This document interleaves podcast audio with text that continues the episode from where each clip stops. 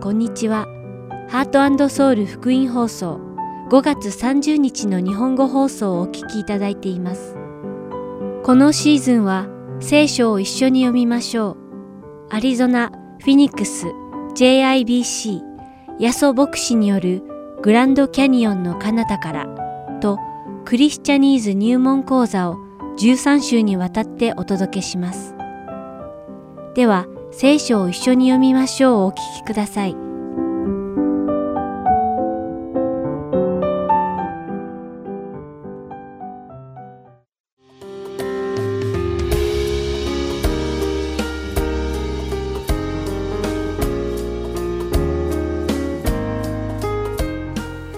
皆さんこんにちは。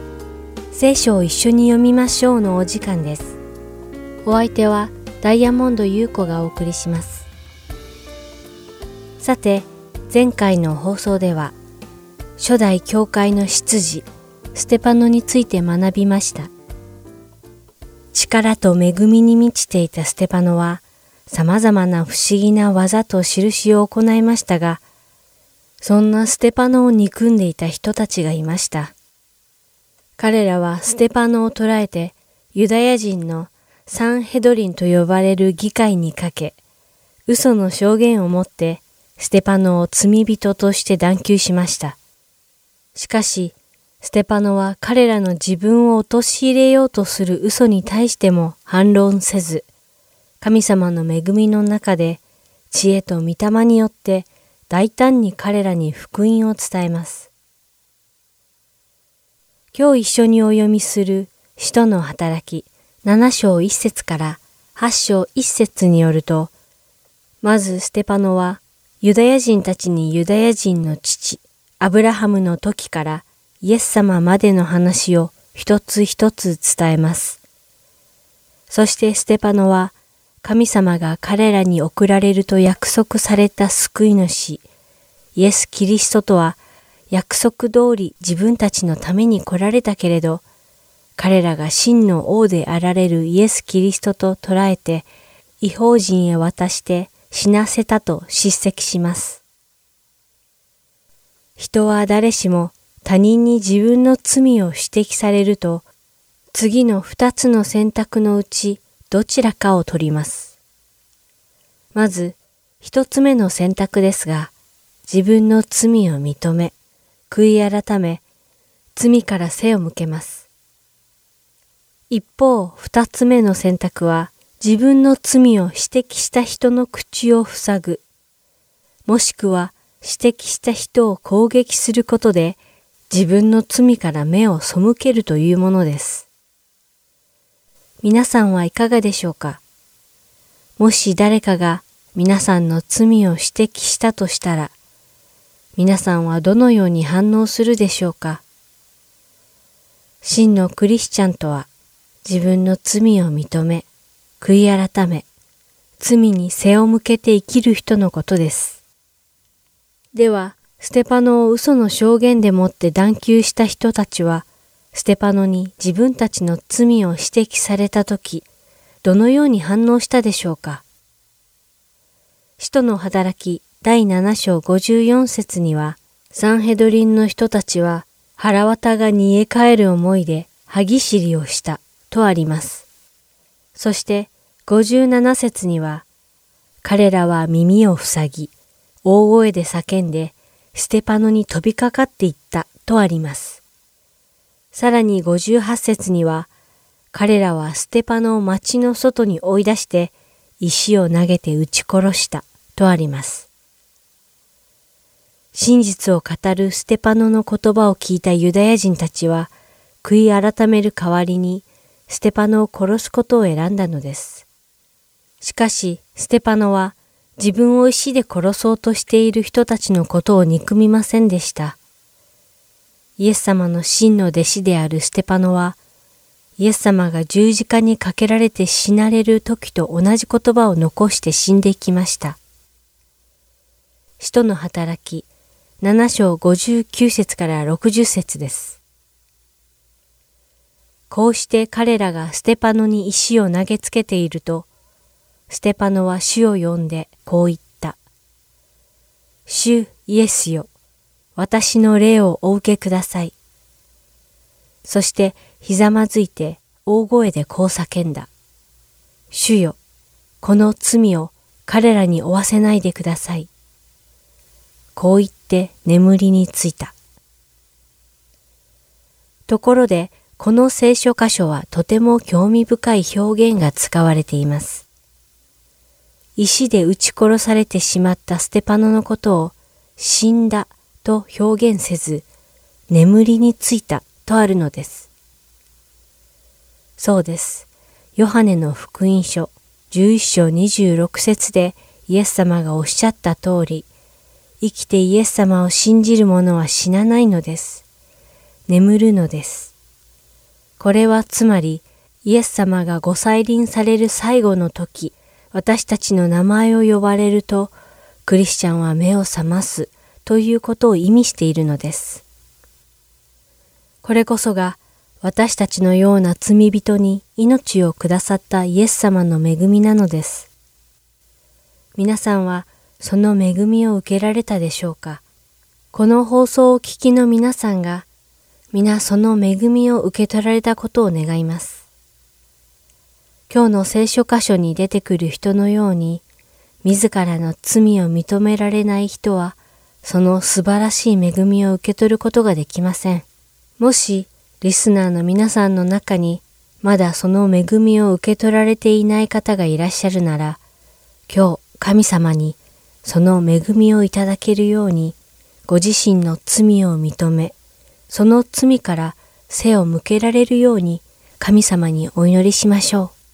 それではお祈りします。天の父なるお父様、感謝します。私たちのようないつかは朽ちていく罪人を、あなたは何の罪もないご自身の御子、イエス様を十字架にかけることで救ってくださり、また永遠の命をくださいました。どうぞ私たちが自分の罪から背を向けて、イエス様の中に神の子としてふさわしく生きていけるように導いてください。イエス様の皆においてお祈りします。アーメン。それでは、使徒の働き7章1節から8章1節をお読みして、今日の聖書を一緒に読みましょう終わりたいと思います。大祭司は、その通りか、と尋ねた。そこでステパノは言った。兄弟たち、父たちよ、聞いてください。私たちの父、アブラハムがハランに住む以前、まだメソポタミアにいた時、栄光の神が彼に現れて、あなたの土地とあなたの親族を離れ、私があなたに示す地に行け、と言われました。そこでアブラハムはカルデア人の地を出て、ハランに住みました。そして父の死後、神は彼をそこから今あなた方の住んでいるこの地にお移しになりましたが、ここでは足の踏み場となるだけのものさえも相続財産として彼にお与えになりませんでした。それでも子供のなかった彼に対して、この地を彼とその子孫に財産として与えることを約束されたのです。また、神は次のようなことを話されました。彼の子孫は外国に移り住み、400年間奴隷にされ、虐待される。そしてこう言われました。彼らを奴隷にする国民は私が裁く。その後、彼らは逃れ出て、このところで私を礼拝する。また神はアブラハムに割礼の契約をお与えになりました。こうして彼にイサクが生まれました。彼は8日目にイサクに割礼を施しました。それからイサクにヤコブが生まれ、ヤコブに12人の族長が生まれました。族長たちはヨセフを妬んで彼をエジプトに売り飛ばしました。しかし、神は彼と共におられ、あらゆる困難から彼を救い出し、エジプト王パロの前で恵みと知恵をお与えになったので、パロは彼をエジプトと王の家全体を治める大臣に任じました。ところが、エジプトとカナンとの全地に飢饉が起こり、大きな災難が襲ってきたので、私たちの父祖たちには食物がなくなりました。しかし、ヤコブはエジプトに穀物があると聞いて、はじめに私たちの父祖たちを使わしました。二回目の時、ヨセフは兄弟たちに自分のことを打ち明け、ヨセフの家族のことがパロに明らかになりました。そこでヨセフは人をやって父ヤコブと75人の全親族を呼び寄せました。ヤコブはエジプトに下り、そこで彼も私たちの父祖たちも死にました。そしてシケムに運ばれ、かねてアブラハムがいくらかの金でシケムのハモルの子から買っておいた墓に葬られました。神がアブラハムにお立てになった約束の時が近づくに従って、民はエジプトの中に増え広がり、ヨセフのことを知らない別の王がエジプトの王位につく時まで続きました。この王は私たちの同胞に対して策略を巡らし、私たちの父祖たちを苦しめて、幼子を捨てさせ、生かしておけないようにしました。このような時にモーセが生まれたのです。彼は神の目にかなった可愛らしい子で、3ヶ月の間父の家で育てられましたが、ついに捨てられたのをパロの娘が拾い上げ、自分の子として育てたのです。モーセはエジプト人のあらゆる学問を教え込まれ、言葉にも技にも力がありました。40歳になった頃、モーセはその兄弟であるイスラエル人を顧みる心を起こしました。そして同胞の一人が虐待されているのを見て、その人をかばい、エジプト人を打ち倒して、乱暴されているその人の仕返しをしました。彼は自分の手によって神が兄弟たちに救いを与えようとしておられることを皆が理解してくれるものと思っていましたが、彼らは理解しませんでした。翌日彼は兄弟たちが争っているところに現れ、和解させようとして、あなた方は兄弟なのだ。それなのに、どうしてお互いに傷つけ合っているのか、と言いました。すると、隣人を傷つけていた者が、モーセを押しのけてこう言いました。誰があなたを私たちの支配者や裁判官にしたのか。昨日エジプト人を殺したように、私も殺す気か。この言葉を聞いたモーセは、逃げてミディアンの地に身を寄せ、そこで男の子二人を設けました。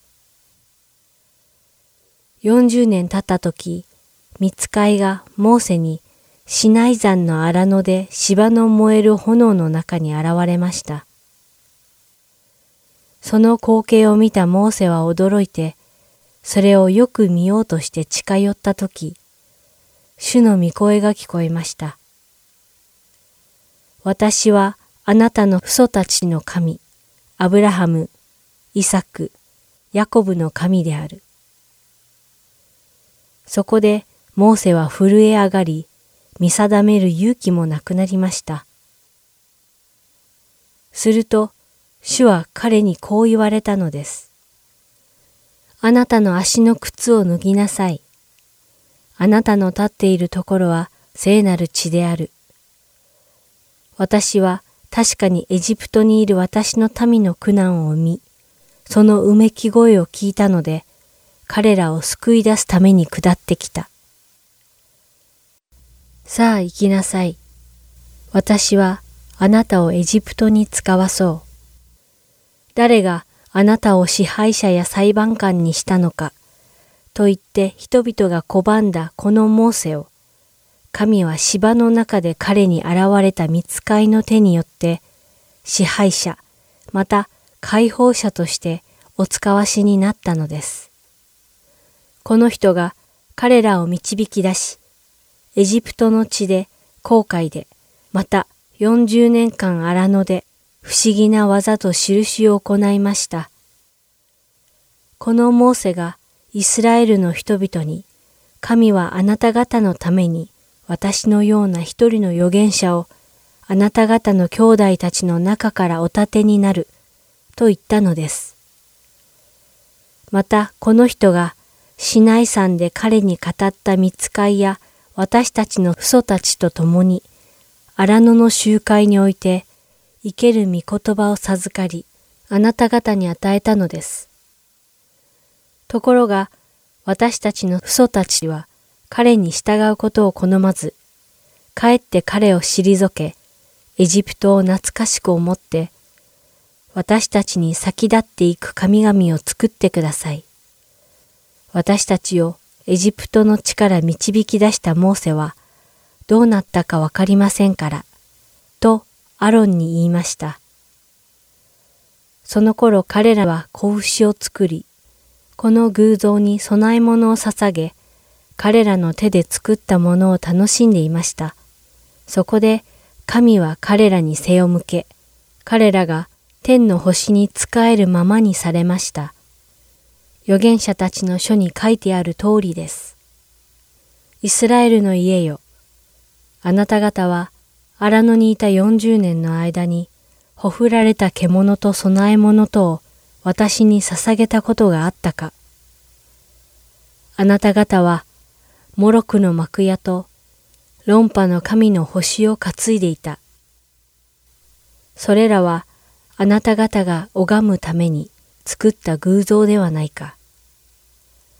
それゆえ私はあなた方をバビロンの彼方へ移す。私たちの父祖たちのためには、荒野に証の幕屋がありました。それは見た通りの形に作れとモーセに言われた方の命令通りに作られていました。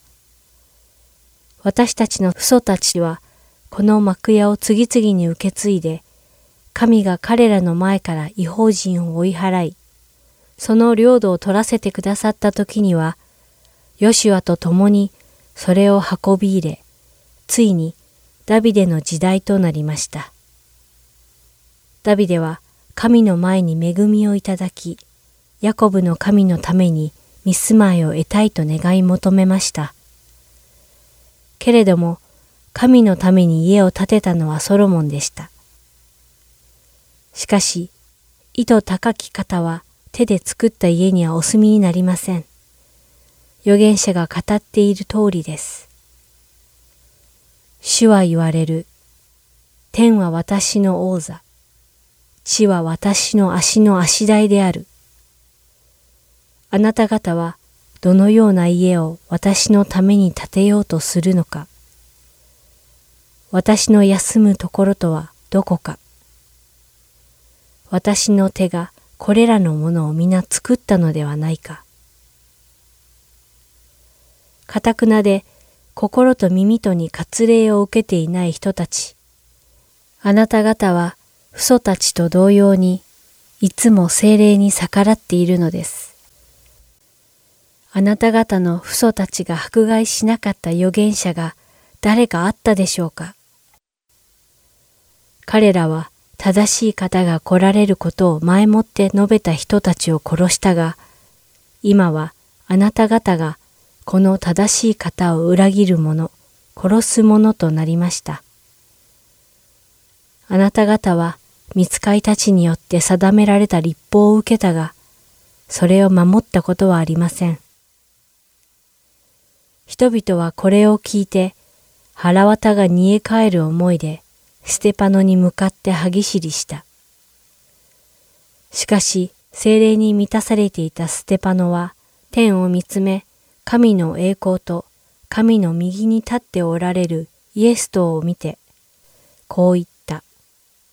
見なさい。天が開けて人の子が神の右に立っておられるのが見えます。人々は大声で叫びながら耳を覆い、一斉にステパノに殺到した。そして彼を町の外に追い出して石で撃ち殺した。商人たちは自分たちの着物をサウロという青年の足元に置いた。こうして彼らがステパノに石を投げつけていると、ステパノは主を呼んでこう言った。主イエスよ、私の霊をお受けください。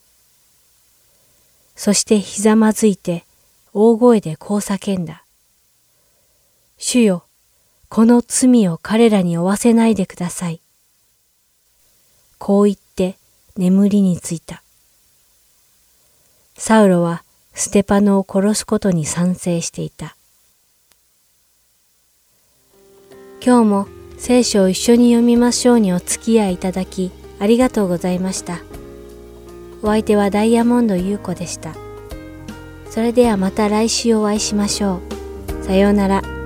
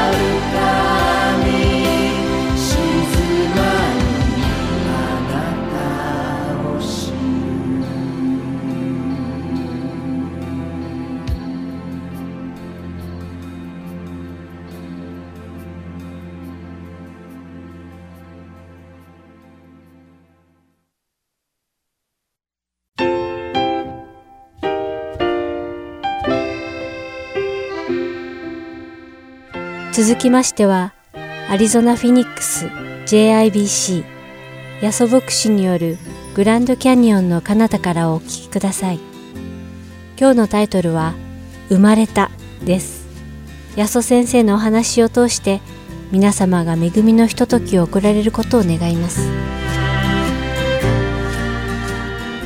今日はですね、えー、テキストはルカの福音書、ルークのチャプター1、サイリ4からサイ5でございますね。イエス様の、まあ、誕生日の、誕生の話でございます。では読みます。マリアは見つかりに行った。どうしてそのようなことになりましょう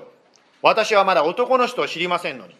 見つかりは答えて言った。精霊があなたの上に臨み、意図高き方の力があなたを覆います。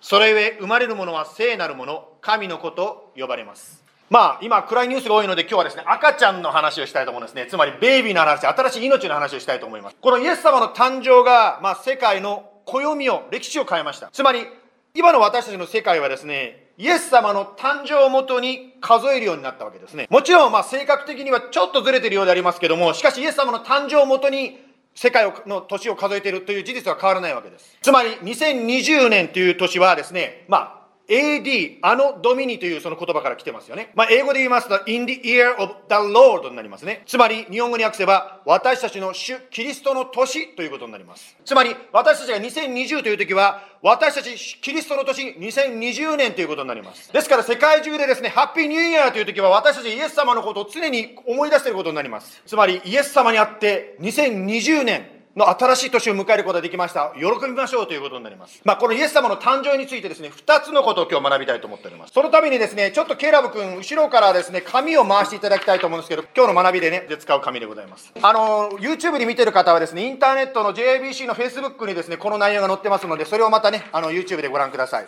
はい。片っぽが英語、片っぽが日本語になっておりますね。はい。これは後で使いますので、ちょっと、あの、持っていてください。はい。二つのポイントのうちの一つ最初に話したいと思います。一つのポイント、つまりイエス様の誕生はどういうものかということですけども、一つ目のポイントは、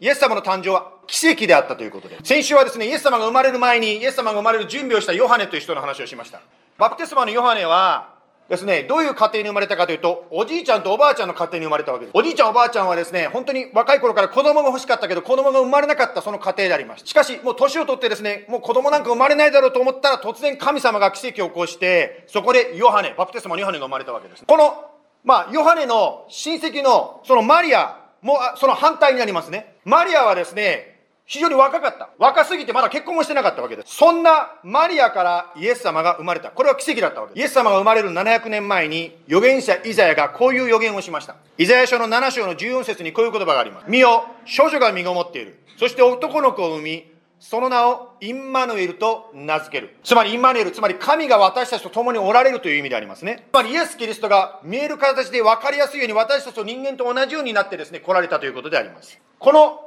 まあ、処女が身ごもるという奇跡が救い主が来る印であるとイザヤは700年前に予言したわけですね。まあ、この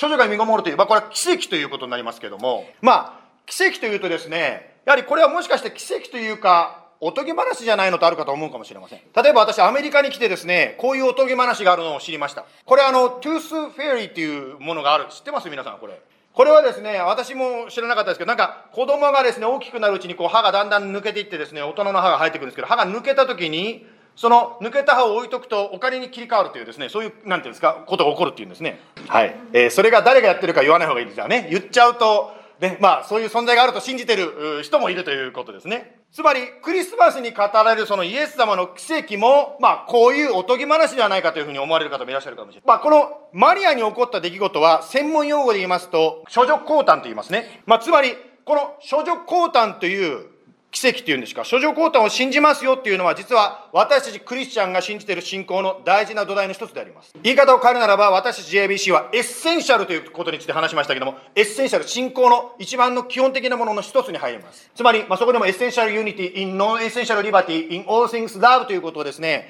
前にも学びましたけども、この essential に入るわけですね。つまり、私たち JBC は、もしあなたが JBC のメンバーになりたいならば、この奇跡を信じてください。信じてる人が JBC のメンバーですとこういうわけですね。つまり言い方を変えるならば、私たちは神様は奇跡を起こすことができる方であるということを信じるということです。処女降誕は奇跡でした。しかし、汚れた罪人が信仰によって罪を許されて天国に行くことのできるのも奇跡であります。まあ、奇跡といってじゃあ何でも信じていいのかということになります。というのは日本ではですね、非常にこう、宗教、これはキリスト教も含めて宗教というと非常に悪いイメージがもう最初からくっついています。ですからですね、宗教やってるというとですね、ああ、あんた怖いってこうこういう感じになってしまうそう。というのは、宗教イコールカルトというイメージがですね、日本語の世界ではどうしてもあるわけですね。まあ、聖書、私たちこの教会で読んでる聖書はですね、今世界中で5ビリオン、つまり50億冊以上発行されています。そして世界の国や文化や時代を超えて聖書は受け入れられてるわけですね。ですから聖書はカルトの変な本ではなくて、正しいというんでしょうか、そこには何か真理が書いてあるというふうに言うことができるんではないでしょうか。ですから、その聖書に奇跡が書いてあるならば、それは文字通り起こったと考える。これが信仰であります。しかし、奇跡というから何でもですね、じゃあ不思議なことが起こったら全部何でも信じるのかということになります。例えばですね、ある時私こういう集会に行ったんですけど、教会の礼拝堂にですね、金粉が落ちてるんですよ。で、みんながですね、おお、神様の奇跡だ金粉が降ってきたとこう言ってたわけです。しかしですね、後でですね、ある方がそこに座ってた人の服にですね、実は金、金粉じゃないんだけど、なんか金のラメが入った服を着てた人がそこに座ってたんですね。ですから、その人が座ってた後に落ちてたので、まあ、服から落ちたのかな、奇跡じゃないんじゃないかって、そんなことをですね、言ったことが前もね、そういう経験がありますけども。まあ、いろんなですね、その奇跡ということは、もちろん私たちを考えるときにですね、やっぱり頭も使う必要がある。つまり、理性を捨ててイエス様を信じるわけじゃなくて、理性を使ってイエス様を信じるわけです。例えばこのですね、諸女降誕を含めた聖書に書かれている奇跡に関してどう考えましょう？聖書の一番最初に書いてある。つまり、創世記の一章一節にこのようなことが書いてあります。はじめに神が天と地を創造した。つまり、聖書が教えている神様というのは、すべてを作った神様ですよ。これが土台ですよ。これが大前提ですよ。というふうに聖書も最初から書いてあるわけですね。まあ、私ですね、もちろん日本で生まれて、日本で育ったんですけども、日本ではこう、私の言ってる時はですね、中学校から英語を学ぶようになりました。その中でですね、God、God ということに関してですね、どういうふうに日本語で訳すのかということを学びました。もちろん、God ですから、まあ、神というふうに最初はですね、訳がこう学んだわけですけど、しかしですね、その次にですね、造物主というですね、こういう漢字を書くんですけど、造物主というその訳も一緒にその次に書いてあったんですね。まあ、そして説明がいろいろ書いてました。で、私たち日本人にとってその一番目に書いてある神というとですね、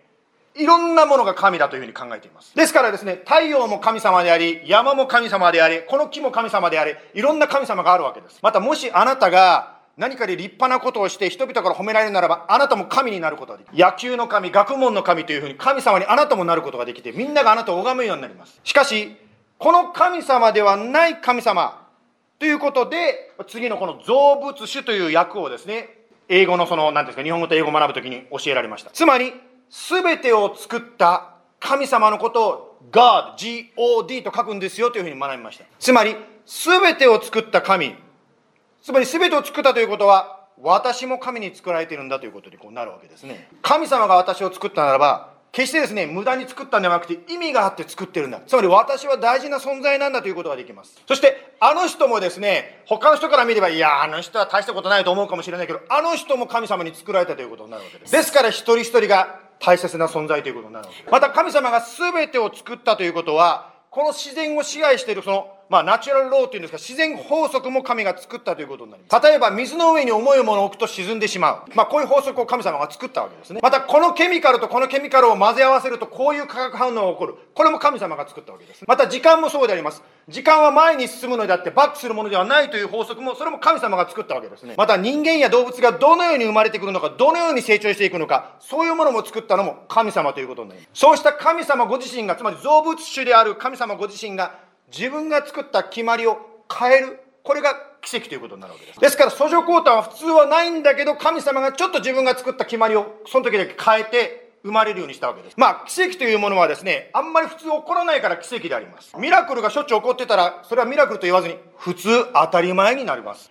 例えばですね、私たちは車に乗ります。そして赤信号があるのでブレーキを踏みます。ブレーキを踏んで車が止まるっていうのは、それはですね、摩擦があって、それで止まるというその摩擦の法則を人間が利用して止めてるわけですよね。しかし、摩擦でそのスピードが遅くなるという神様の法則を神様気まぐれ、ああ、今日はちょっと気分が悪いからその法則捨てたなんて言ったらどうなっちゃうでしょうか？ブレーキ踏んでもブレーキが効かないということになります。私たち車に乗っててですね、ある時高速道路から出ようと思ってプレダル踏んだら、ペダルがスポーンって前に入っちゃったんですよ。どうやらですね、ブレーキがぶっ壊れてですね、ブレーキが効かなくなっちゃったんですね。一瞬ですね、頭の中でですね、どうしよう、高速道路でブレーキ壊れちゃった。もう出口がこうカーブしてるのに出口にカーブに入っちゃってってるんですね。一瞬頭の中で思い出したですね、そうだ、自動車教習所では車を壁にこすりつけて、そのこすりつけて止めたらいいとかってそういうことを習ったことを思い出しました。しかし車傷つけるの嫌だなと思うその時にとっさに考えるあそうだ。シフトダウンしようと思ってですね、シフトをゆっくりゆっくりダウンしていったんですね。感謝のことにシフトダウンすると車がブーンとですね、どんどんスピードが落ちていったんですね。で、最後にですね、ハンドブレーキ引いたら、なんとハンドブレーキだけ動いたんですね。止まっ、それが効くんですよ。そして車をですね、安全に止めることができたんです。まあ、このように神様は、まあ、今のは神様の働きではないと思うんですけど、ただ何かのミスで壊れちゃったんですけど、まあ、ブレーキを踏んで止まるというのは、神様はもう普段はですね、そういうことを常に守ってくれるわけですね。神様が天から見てですね、良い人間だけブレーキが効いて、悪い人間がブレーキが効かないということはないわけです。また、クリスチャンがですね、イエス様に従っている時だけブレーキが効いて、イエス様から離れたらブレーキが効かなくなるわけでもないんですね。つまり、創造主は、常にこの私たちに恵みを与えてくださってる。つまり私たちは愛を持ってイエス様がそのように常に同じように同じことを繰り返すように導いてくれてるんですね。つまり私たち人間はそのように神様が作ったものを利用させていただいてるわけなんですね。しかしこの恵みがあることを通して創造主は何を願っていらっしゃるかというと私たちが良いことも悪いこともいつでもですね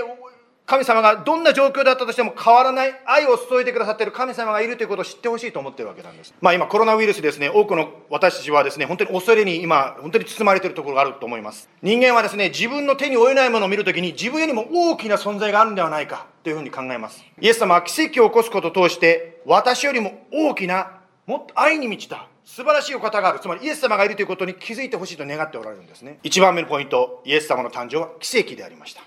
では2番目のポイントいきたいと思うんですけども、イエス様の誕生は精霊の働きでありました。もう一度、最初のですね、ルカの一章の34節から読みますけども、そこでマリアは見つかりに行った。どうしてそのようなことになりましょう？私はまだ男の人を知りませんのに。見つかりを答えていった。精霊があなたの上に臨み、意図高き方の力があなたを覆います。それゆえ生まれるものは聖なるもの、神の子と呼ばれます。ここでですね、まあ、精霊があなたの上に望みと書いてある。つまり、イエス様の誕生に関してですね、精霊、神様の霊の働きがあったと書いてあります。また、精霊があなたの上に望みの次、何て書いてますか？意図高き方、つまり、神の力があなたを覆うと言ってます。つまり、神様の働き、精霊様の働きが望むときに、あなたに、私に力が与えられるわけですね。神様のくださる霊は、臆病の霊ではなく、力と愛と慎みの霊です。ですから、聖霊様が私たちに働く時に、そのように力が与えられるわけですね。昨日ですね、私たちは賛美集会をさせていただきました。まあ、正直言ってですね、まあ、コロナウイルスとかなんとかあったからですね、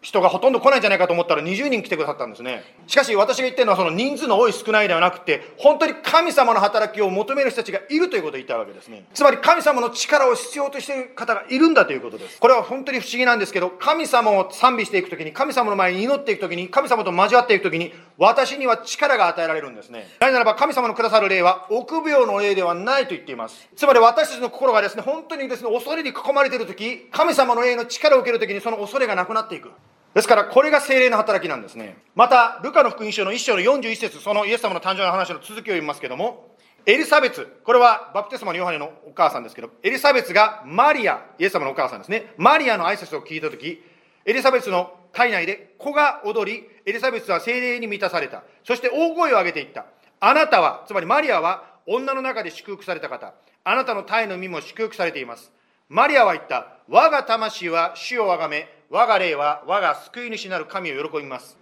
まあ、ここでですね、精霊が望むと、つまり精霊があなたの心に触れると何が起こるということがここでわかるでしょうか。喜びに満たされるということがわかります。そして喜びに満たされるだけじゃなくて、エリザベスは大声で、おばあちゃんが大声で言ったんですね。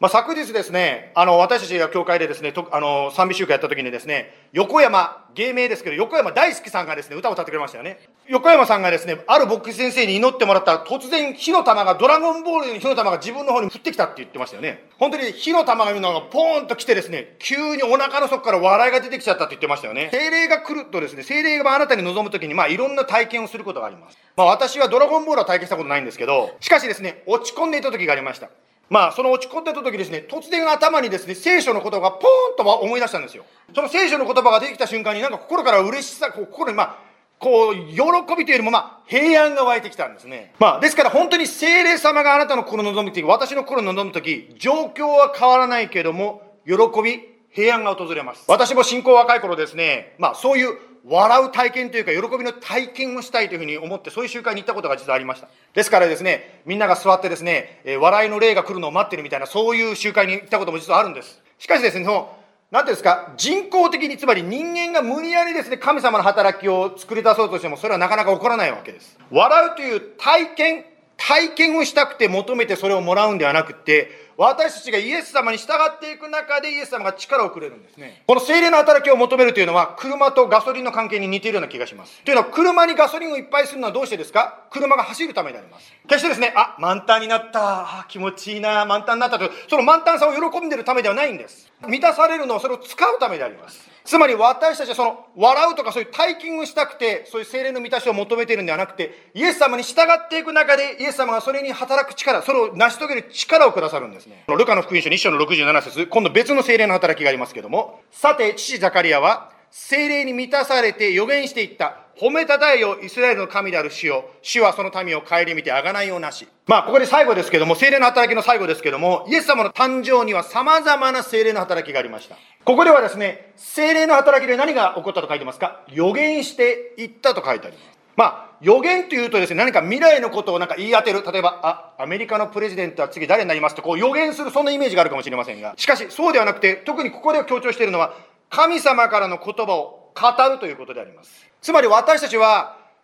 日常的にですね、聖書を読むことができます。で、その聖書を読むときに、その聖書の言葉、つまり神様の言葉があなたの心を打つことがあるんです。神様の言葉があなたの心に触れるときに、涙が出たり、心が満たされたり、平安が起こったりします。つまり、神様からの言葉を語る、その言葉を受けるという、そのことを私たちも日常生活の中でもできるわけなんですね。この聖書との関わりは日曜日だけではなくて毎日行うことができます。まあいろんなスタイルがデボーション、つまり聖書を読むということはあると思います。それぞれですね、もうやり方ユニークでいい素晴らしいものであるんですけども、しかし今日ですね、皆さんにお配りさせていただいたのはまた一つのやり方でございます。SOAP というこれ4つの段階でですね、まあ聖書を読んでいこうということですね。まあ今日は詳しくはこれを読みませんけども、まあ本当に聖書をですね、読みながら、そのようにこう神様にこう聞いていくことができるわけですね。そのことを通して、神様からのその言葉を受ける。まあ、特にですね、これはいろいろ書いてあって、下には練習ということでね、まあ、1日目、2日目、3日目、4日目とね、いろいろやり方が書いてありますけども、まあ、そのようにその箇所を読みながら、この SOAP の順番でそれを見ていくことができるわけですね。まあ、このように神様からの言葉を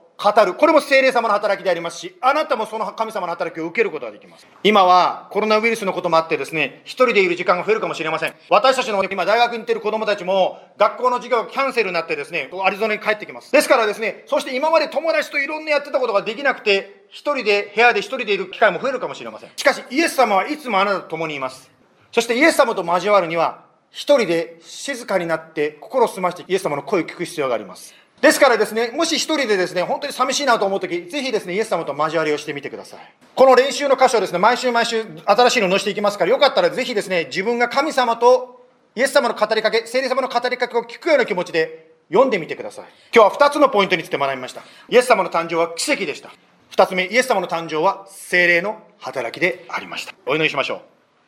う。イエス様、今日こうして今、あなたの誕生ということから共に学んでまいりました。あなたの誕生は奇跡であったということを学びました。本当に神様、今日その奇跡を学ぶ中で、イエス様のフェイスプルネス、あなたの真実さについても共に学びました。あなたは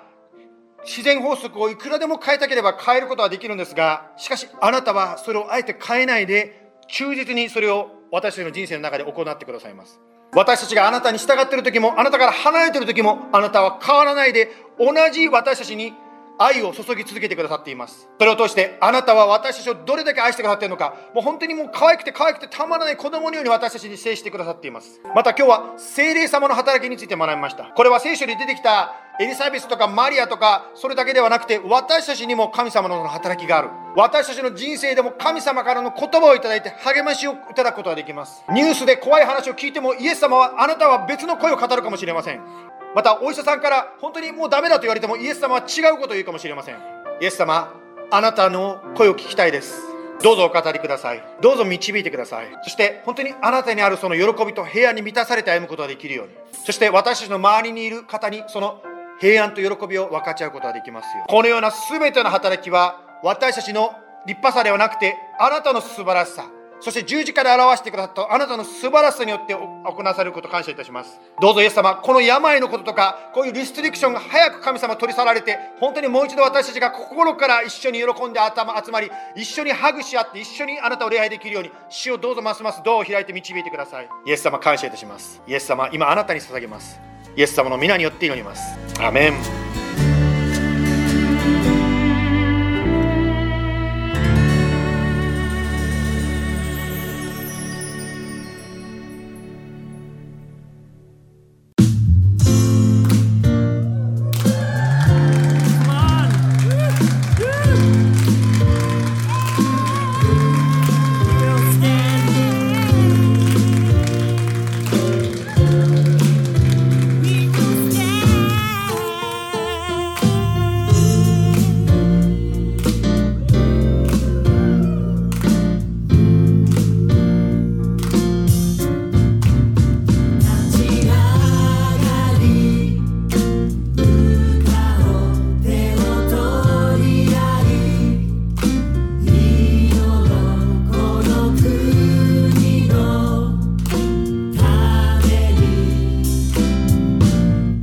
guiará.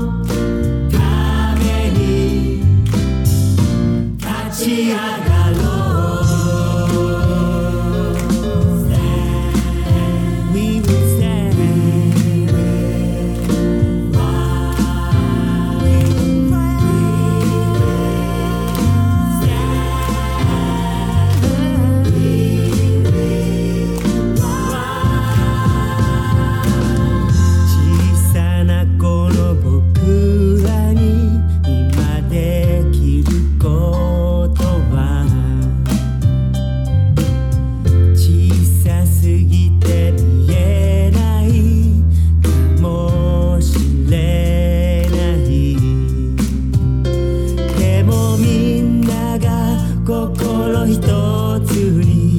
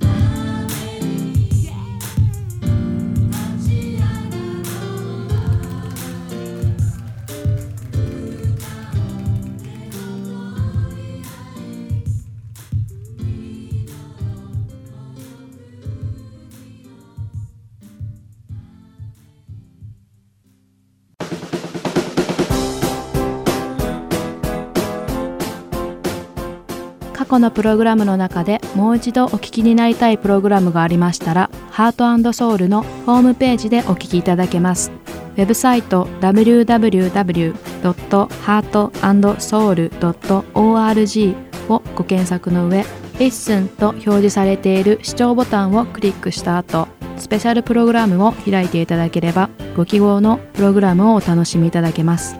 また、すべてのプログラムをご自宅のコンピューターにダウンロードできるとともに CD からお聴きいただくこともできます。CD ご希望の方はハートソウルまでお電話をくださるか、E メールからご連絡ください。電話番号は602-866-8999 E メール heartandseoul.org アットマーク gmail.com までご連絡ください。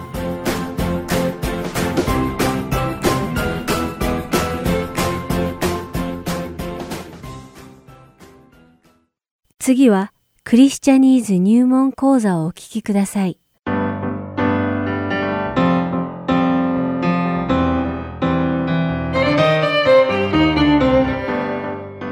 皆さんこんにちは。クリスチャニーズ入門講座の時間です。お相手は関恵子です。今日もクリスチャンがよく使う言葉やフレーズ、クリスチャニーズについて学んでいきましょう。さて、今日のクリスチャニーズは偶像です。おそらく皆さんは、教会やクリスチャンの交わりの中で、この偶像という言葉を少なくとも一度や二度は聞いたことがあるのではないでしょうか。また、この偶像という言葉は聖書にもたくさん出てきます。では、皆さんはこの偶像という言葉を聞いたとき、一体何を想像しますか？それは、石や木を削って作った彫像でしょうか？それとも仏塔などでしょうか？実は、聖書によると、偶像とは、こういった人工の彫像や建築物ばかりではなく、人間が神様よりも大事だと思ってしまうものや事象すべてを指しているのです。一般的な辞書によると、偶像とは、崇拝するために土や木や石、あるいは金や銀で作られた人や動物の彫像、彫刻、または塑像であると書かれています。しかし、聖書的な意味での偶像とは、人の手によって作られた神、あるいは人間の像を指しています。もっと言うならば、もしあなたがあるイメージに宗教的な意味合いを持たせるなら、それはあなたにとって偶像となってしまうのです。今日は聖書では一体この偶像というものに関してどのような説明がなされているのかを学んでいきましょう。では、出エジプト記の第20章を開いてみましょう。神様が与えてくださった実会によれば、人の手によって作られたどんなものでも私たちが拝み使えるのであれば、それは偶像となるとあります。つまり私たちが拝み崇めるもので神様以外のものは、それはすべて偶像となるのです。例えば、高校や大学のマスコットなどは、それに宗教的な意味を持たせず、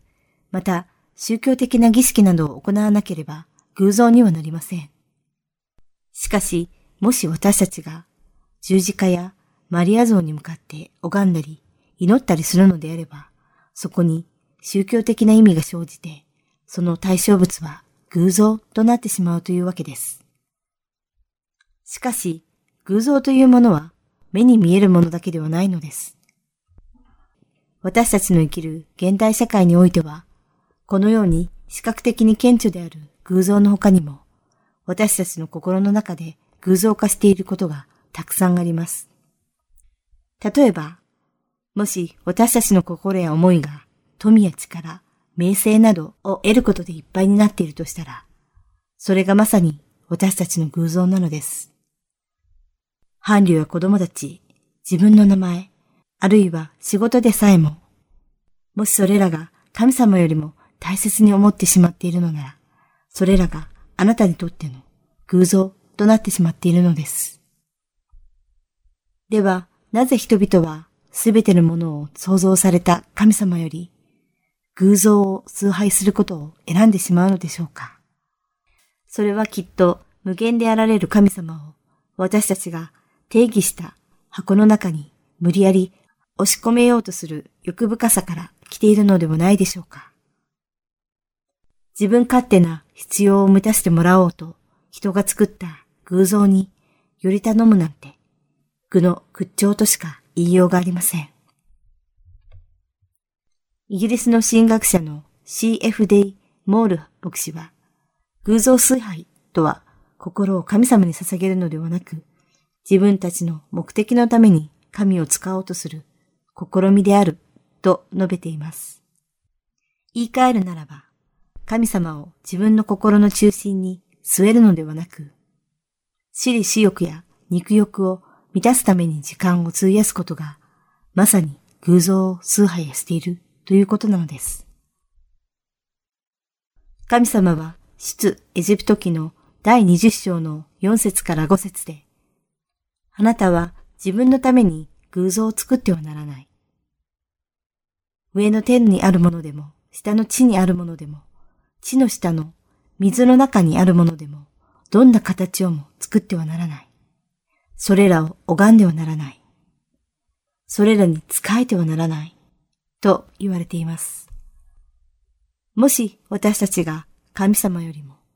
大事なものを作るのであれば、それが偶像となってしまうのです。神様がなぜ偶像を作ってはならないと言われたのかをよく考え、理解し、神様に少しでも近づくことができるように努力し、神様だけを崇拝し、また神様だけにより頼んでいける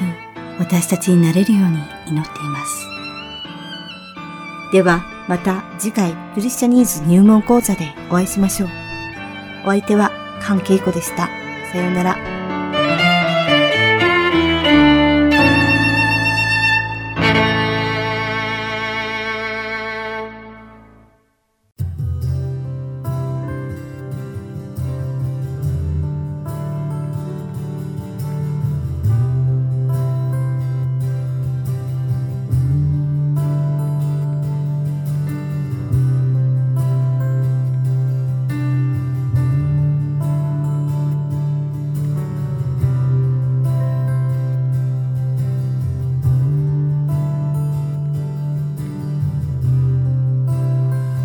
べてを超